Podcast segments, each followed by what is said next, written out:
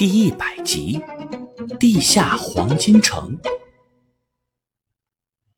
千岁听到哈杰提到了自己族人是和猛犸象的渊源，立刻对这段历史来了兴趣。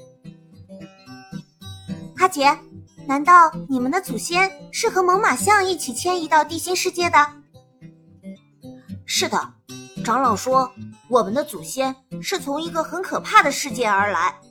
那里每时每刻都在发生灾难，还好我们的祖先光之女神，她带领族人来到了这里，建立了部落。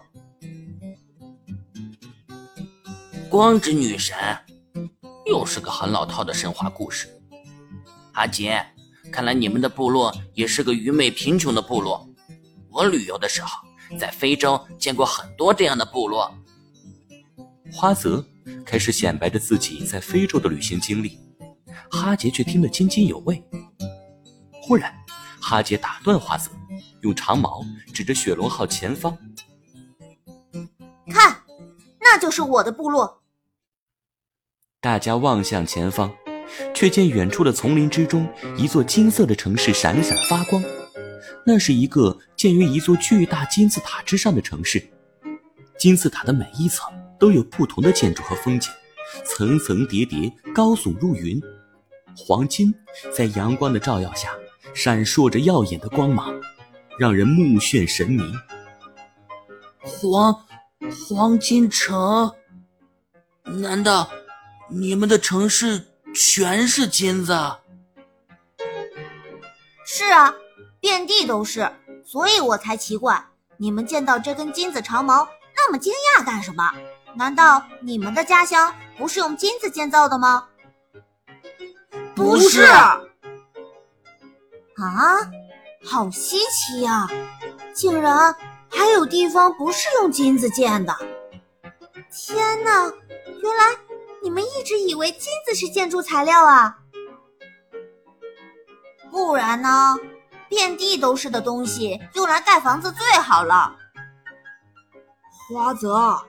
你还敢说哈杰的部落是贫穷愚昧的部落吗？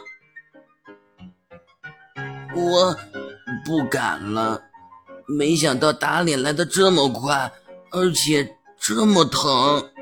天哪，这得有多少金子呀？我想，全世界现有的黄金加起来，也比不上这里的十分之一。用黄金建设的城市。简直是不可思议！这要是让地表世界的人知道，还不都得疯了？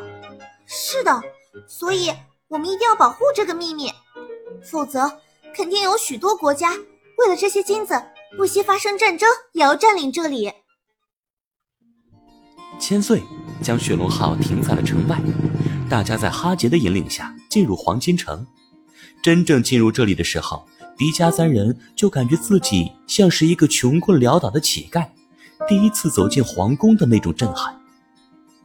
黄金城的每一寸土地都闪耀着金色的光芒，城市的墙壁、门窗、栏杆、雕塑、家具、器皿、饰品，无一不是用黄金打造而成。黄金在这里仅仅是一种常见的建筑材料。黄金城层层叠叠。每一层都有不同的建筑和风景，让人目不暇接。最底层是绿油油的农田和牧场，养着各种动物。第二层是热闹的商业区和工匠区，有各种各样的店铺和工坊，出售或者制作各种物品。第三层是舒适的住宅区，有漂亮的房屋，供城市的居民和孩子们生活。第四层是美丽的娱乐区和祭祀区，有花园、广场，还有供奉光之女神的神庙。最顶层是雄伟的王宫和议事厅，是部落长老和贵族们的所在地。忽然，一个穿着华丽衣服的少女向他们走过来。哈杰哥哥，你回来了。是啊，我还带了几个新朋友。女孩子八九岁的样子，大大的眼睛，一头齐耳短发，显得非常可爱。哈吉还没介绍，花泽就猴急的跳到少女身前：“嗨，漂亮的小姐姐，我是花泽，能否有幸与你共进晚餐呢？部落少女皱了皱眉头，躲在了哈杰身后，脸红起来。花泽，你跟个大马猴似的，谁愿意跟你共进晚餐呢？不如给花泽一根大香蕉吧。